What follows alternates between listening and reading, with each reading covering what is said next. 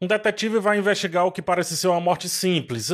Nada demais, assim. Um homem despencou de um paredão de pedra. Só que a questão é que, ao conversar com a viúva, esse detetive começa a achá-la um pouco suspeita. Sagaz e muito envolvido com as suas investigações, ele começa a colocar essa mulher na sua equação. Quanto mais ele vai descobrindo sobre aquilo que agora parece um homicídio, mais ele vai se envolvendo também com a viúva. Tudo vira um emaranhado de sedução, mistério, desejo, obsessão e, obviamente, crime, né? Suspense. Esse é Decisão de Partir, filme coreano dirigido e escrito pelo mestre Park Chan-wook. Antes de continuar, deixa só eu já te pedir aquele like nesse vídeo, algo simples para ti, só que para mim ajuda demais. Parte desse vídeo é sem spoilers, o começo aqui no caso, e outra com spoilers, que é quando eu abordo vários detalhes interessantes aqui da trama dos signos da semiótica como um todo. E também faço meio com interpretação para ti. Caso não tenha visto, assista a parte sem spoilers. Salva e volta depois. Aqui usando o menu do YouTube você pode pular direto para o momento preciso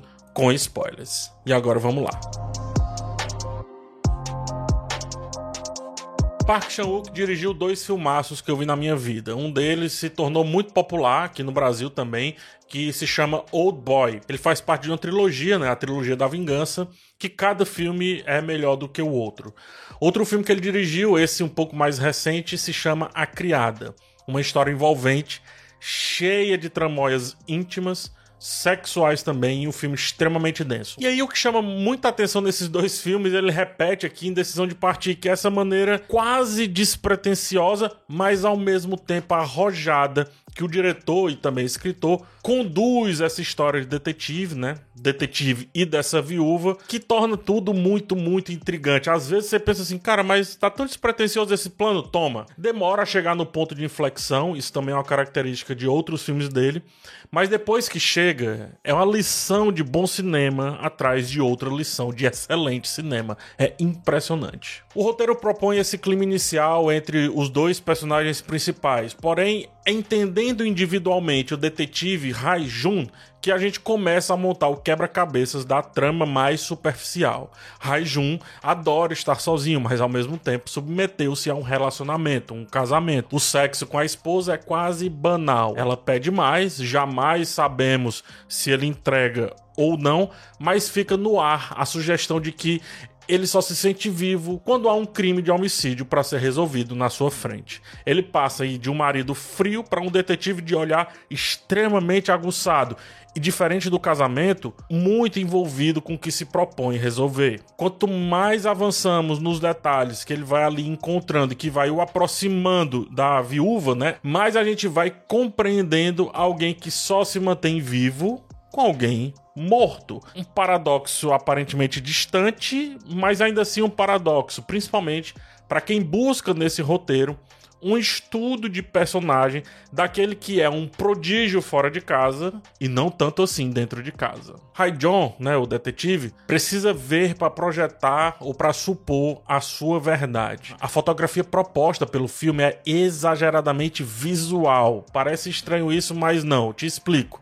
Se ele, né, o protagonista, olha para os olhos de um cadáver, por exemplo, a câmera ela se põe não só na posição do olhar do cadáver, como usa filtros para simular a visão turva daquele que morreu. Caso o detetive esteja em busca de algo importante, quase desesperado, a câmera sobe, entrega um ângulo de cima muito aberto, a fim de nos mostrar que aquilo que ele busca realmente não está no seu raio de visão, pelo menos naquele momento. Caso percebam um detalhe, o corte escolhido nos entrega esse detalhe. E isso nunca acontece antes do Raijon de fato saber.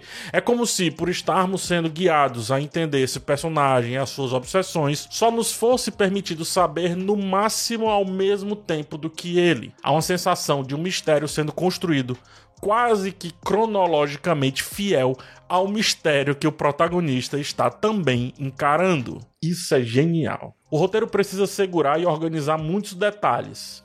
E a direção vem ditar esse ritmo perfeito que faz o filme soar como um monstruário constante de insinuações. Conforme avançamos nos tais detalhes, novos detalhes surgem e nesse caso detalhes mais desconexos com a trama principal que nos faz nos perguntar por que que isso está sendo mostrado. Só que rapidamente dá a volta e isso volta a fazer parte da trama inicialmente proposta, né, da trama principal. Estamos então na cabeça do detetive, ou melhor, na cabeça de um homem que se envolve até demais no caso da vez. E aí fora disso, distante desse caso, Raijon parece comum demais, desinteressante, frívolo em grande parte do que nos oferece. A proposta da montagem de ficar indo e vindo nas diferentes vidas desse personagem nos garante esse sentimento de, ora, percebê-lo como alguém extremamente esperto, extremamente capaz, ora, apenas como mais um. Mais uma vez, Park Chan-wook atinge o ponto perfeito de como se tratar um suspense, sem que precise criar toda a ambiência necessária para nos envolver no, quase que numa espécie de medo ou terror. Não é isso. Ele nos envolve porque a história, ou melhor, porque as tramas aqui são boas. Porque os olhares da Siurei, né, que é a viúva, nos envolve naturalmente. Essa atuação dela é brilhante. Esse olhar nos embebeda de curiosidade. Por que, que a câmera tá ali nela quando o assunto não é mais ela? É isso que faz o, o filme ser, de fato, grudento na, na, mente da gente. A trilha, de fato, nos conduz, mas não apela, porque no final das contas estamos falando de uma irrealidade que poderia ser real. É um real muito íntimo, ou seja, só se daria ciência para aqueles que viveram aquela realidade. Sim, Old Boy é aquele espetáculo de ação e drama, a criada. É a mistura do mistério com a intimidade. Eu posso dizer que Decisão de Partir é a junção dos dois filmes. De vez em quando aceleramos em uma ação, como por exemplo em uma cena de perseguição nos telhados que é assim uma aula de plano longo. E aí a gente volta pro drama. E também tem um suposto drama, que é muito bom a gente entender, mas tudo vai culminar nesse lance da intimidade. Uma intimidade estranha se desenrolando, acontecendo na nossa frente, enquanto que algo ban banal do ponto de vista do detetive também aconteceu. Olha só que mix interessante, bicho. E é na intimidade da vida que acontecem os grandes mistérios. E eu diria as boas histórias. Park Chan-wook prova isso mais uma vez aqui com decisão de partir. Intenso, mas só quando quer. Forte, mas só quando o passo dos protagonistas permite. E curiosíssimo o tempo inteiro. No mínimo estranho, no mínimo confuso de propósito. É aquele tipo de filme que você espia, que você busca entender o micro, o papel das pequenas coisas, a distorção de vários detalhes que são colocados e nem sempre debatidos, a fim da história não estragar a própria história. A cereja do bolo é o roteiro que não subestima o espectador, portanto, não é explícito em nenhum momento, nenhum momento há mais filme do que deveria e nem menos filme do que merecemos. A inteligência de decisão de partir me abraça do começo ao fim. Filmaço. Partir de agora é um trecho com spoilers. Fique por sua conta e risco e eu realmente indico que fique apenas se você tiver visto o filme, senão vai estragar coisas muito boas. Como eu terminei dizendo na resenha, o filme ele não é explícito e eu tenho certeza que alguns espectadores ficaram em dúvidas ali ao final. O que não é, obviamente, nenhum problema, como também eu não vejo ser nenhum problema explicar e elucidar isso para alguns interessados e interessadas. Porém, eu vou além do explicado nessa análise, tá? Eu vou fazer essa, o que eu chamo de análise completa. No final, Siurei, né, que é, é porque eu nunca sei a pronúncia dela, mas é a viúva, tá? Vai embora, digamos assim, né? Ela ela decide se matar, por isso que vem o nome decisão de partir.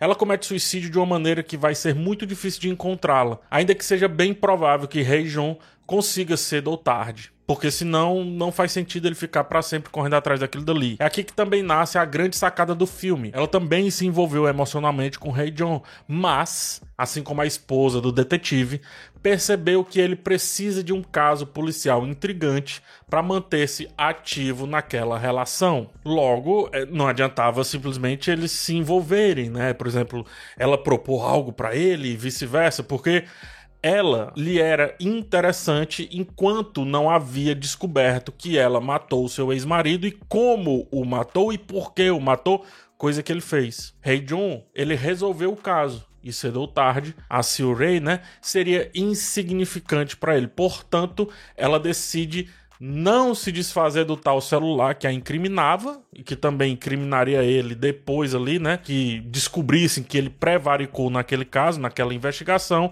e assim ela fica um, com um pouquinho dele para quem sabe um dia retornar essa essa relação, vai.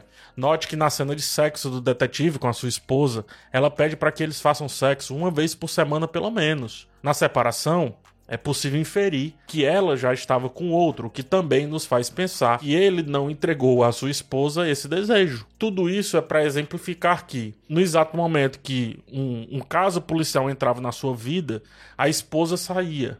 A última vez que os vimos em pleno afeto, digamos assim, foi justamente um pouco antes dele passar a suspeitar da viúva, né? De, da viúva de um cadáver que era fruto agora de um homicídio na cabeça dele. Enquanto isso, ele ia cada vez mais se envolvendo com a viúva, trocando olhares, toques, fotos íntimas na medida do possível, momentos, refeições, inclusive como aponta o seu colega, refeições caras e por aí vai. Ou seja, tudo que ele não tinha com a sua esposa, ele estava passando a ter com essa personagem. Não é que a paixão dele era pela viúva lá do, do corpo lá, não era isso. Era, como disse, momentaneamente por ela na representação desse caso ainda não resolvido.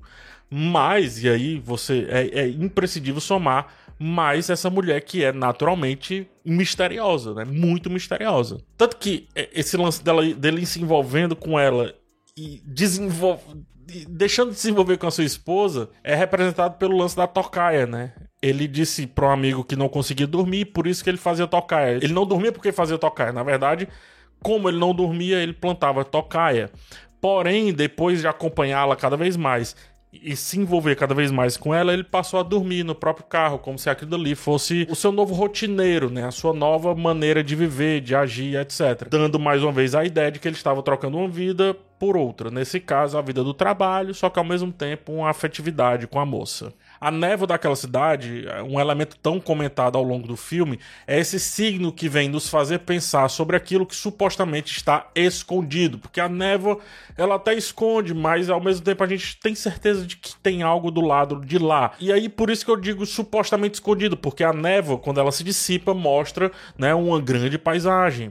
Porém, ao que tudo indica, naquela cidade, a névoa ela não se dissipa tão facilmente. Ou seja, se o rei, né, que é a viúva, foi buscar essa névoa como alegoria do romance deles dois, algo enevoado, que só assim garantiria a presença de fato de Rei John no relacionamento. Quando a sua visão está turva, ele está extremamente presente, interessado por isso ele limpa a vista ali com um colírio, né? Ele passa um colíriozinho nos olhos e ele limpa, enxerga a solução da vez e vai para a próxima. Ele subiu lá o penhasco da maneira mais difícil possível, porque ele estava muito envolvido com aquilo dali. Depois que ele olha o corpo para baixo, limpa os seus olhos, gerando obviamente toda essa metáfora completa de como que ele se interessa pelas coisas, ele começa a suspeitar do homicídio e perde o interesse na cena do crime em si. Ou seja, o colírio aí é aquilo que retira a névoa dos seus olhos, e sim a névoa desinteressante para Rei John. E aí ela volta em um determinado momento para a vida dele. E tão logo apresenta um novo caso, né? Ela volta, pois, a ser interessante para o cara, já que está enevoada de desconfianças mais uma vez e propõe, eu diria que altruisticamente, se dedicar àquele romance do jeito mais bizarro possível, decidindo partir, sem que ele saiba como e onde ela fez essa decisão e qual foi esse destino, e portanto, que ela volte a ser uma foto, quem sabe duradoura, na sua parede. Lembre da cena que ela arranca as fotos do mural e ele diz para manter as fotos dela lá. Ela entende a partir daí que os casos não resolvidos são bem mais interessantes, obviamente, do que os casos resolvidos. Só que pro Rei John é a motivação dele de estar vivo, presente, se fazendo ali, né, por completo. O filme aí, obviamente é uma interpretação minha, você pode ter várias outras, é, é assim que as coisas têm que funcionar. O filme ele vem dialogar, dentre várias outras coisas, como nos dedicamos muito mais àquilo que é enevoado, misterioso, não resolvido, e ao mesmo tempo a gente vai deixando de lado quem está presente, límpido, aquela pessoa que a gente não precisa limpar os olhos, porque a pessoa a gente tem certeza que vai estar ali conosco por inteira. É como se a caixa só valesse se tiver fechada, selada, lacrada e depois de aberta, ela perde para algumas pessoas até o sentido de ser uma caixa. Rei John, ele tinha uma esposa interessada e interessante. Aparentemente, tá? Porque a gente não entra muito nesse detalhe, mas a gente pode inferir que sim. Mas o que lhe era mais precioso é justamente aquilo que ele não tinha e fruto do seu trabalho, ou seja, ele ia assim bebedando pelo seu trabalho e ao mesmo tempo por um novo romance, se é que a gente pode chamar dessa forma. E isso fazia-o distante do que teoricamente importa mais em uma relação sadia. E eu digo teoricamente porque é assim que funciona a cabeça de muita gente para coisas um pouco mais banais ali da vida. Então, eu não tô falando agora de relacionamentos, tá? O hiperfoco, né? E ó, isso aqui com certeza é um dos temas que a gente pode tratar. Ele existe para coisas simples também. E a ideia desse filme pode ser aplicada a isso que concorda perfeitamente com essa montagem, mostrando um cara que se projeta o tempo inteiro, que se coloca o tempo inteiro ali, de corpo presente, tanto que em alguns momentos, mesmo distante, ele vai para dentro da cena, mesmo falando ao telefone, ele entra na cena porque ele se faz obsessivo pelos detalhes ao ponto de se imaginar dentro desses detalhes mas raramente ele está obsessivo pelo todo. É isso que é o hiperfoco. Você começa a ter um foco mínimo possível em algo e tudo ao seu redor parece parar de fazer sentido. O menos vale mais. Até que você não acha mais nenhum menos. Ou que haja uma Silrei, né, uma a viúva lá, a personagem, decidindo se colocar nesse espaço e virando o alvo perfeito para o atirador que só se atrai por um tipo específico, muito específico de alvo. É isso. Como eu disse, um filmaço cheio de detalhes, cheio de interpretações. Quero saber a sua também, por isso comente aqui embaixo, tá? Mais detalhes, coisas que saíram aqui do vídeo. Primeiro comentário fixado, vez ou outra, tem. Peço mais uma vez que deixe o like, por favor, se inscreva no canal. Espero te ver no próximo vídeo. Um forte abraço e tchau.